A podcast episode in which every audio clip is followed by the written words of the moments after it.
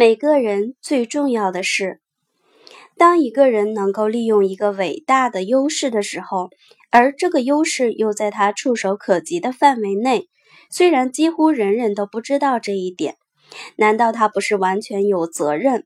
对于那些已被传授的人来说，去将它传播给自己周围的那些人吗？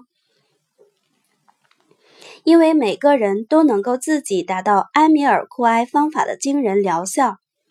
驱除病痛是重要的一项，然而最重要的是要使所有那些遭受痛苦的人拥有一个崭新的生活。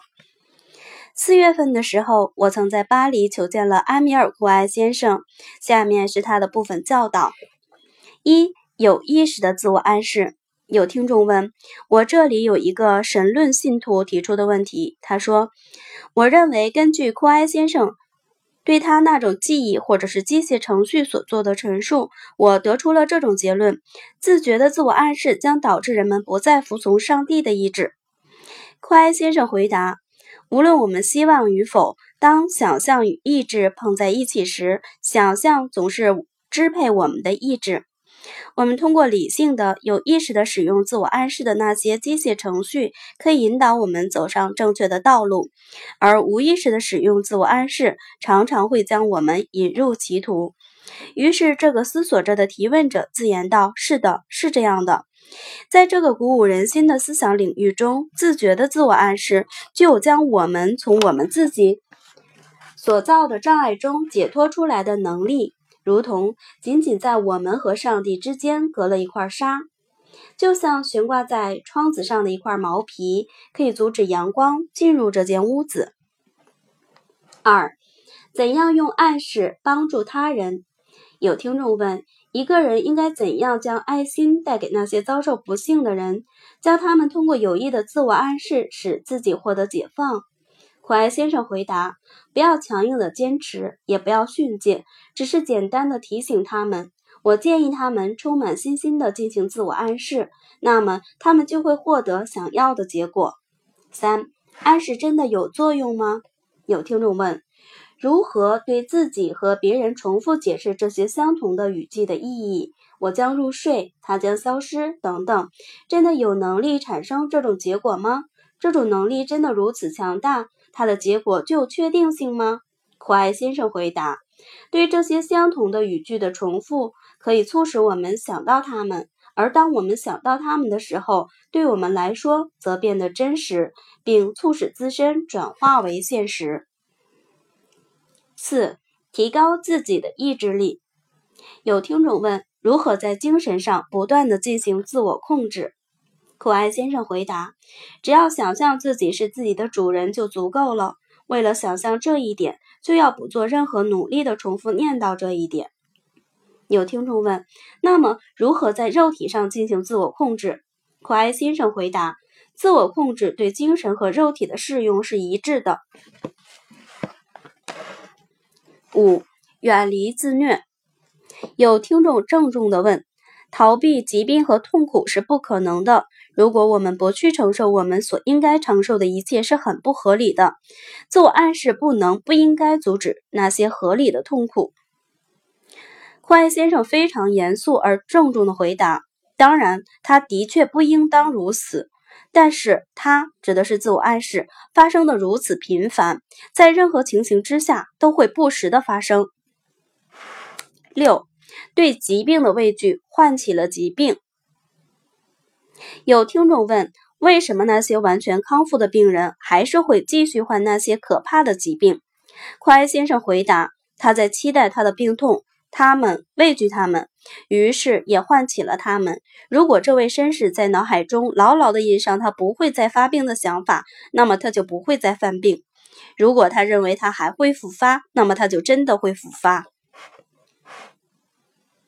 七暗示的最简单的真谛。有听众问：“你的方法与别人的有何区别呢？”酷爱先生回答：“我的方法的不同之处在于，支配我们自身的不是我们的意志，而是想象。这是基础，最根本的基础。”八再次简单的解释暗示。有听众问：“你能否为二女士简要的概述你的方法？她正在做一件重要的事情。”库埃先生回答：“用几句话就可以概述这个方法。与我们过去被教授的知识相反，实际上指导我们行动的不是我们的意志，而是我们的想象即潜意识。如果我们常常依照我们的意志去行动，那是因为与此同时我们在想我们能够做到。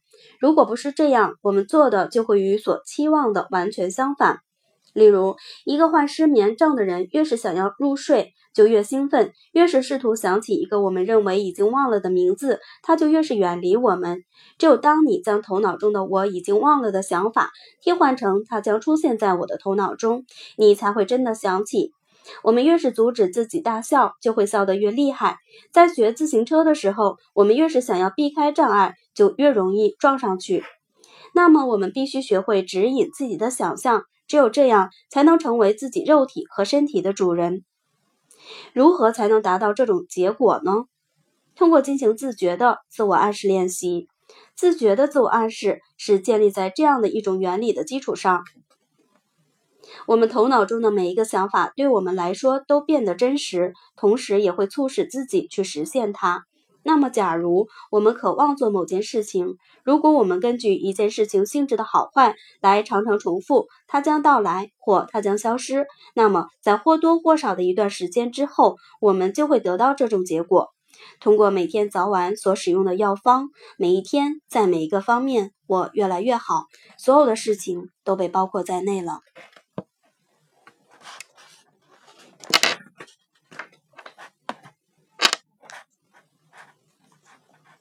九，怎样治疗悲伤？九，怎样治疗悲伤？有听众问：对于那些沮丧的人呢？库爱先生回答：只要你想我很难过，你就不会高兴起来。要想想起，要想想起某件别的事情，只需不做任何努力的说我要想起这件事，原先的痛苦就会消失，无论它可能有多么的强烈。这一点我能保证。十。一个在现场进行暗示治疗的例子：一个男人弯着腰进来了，忍受着疼痛，艰难地走来，还拄着两根拐杖，脸上隐隐的带着抑郁的表情。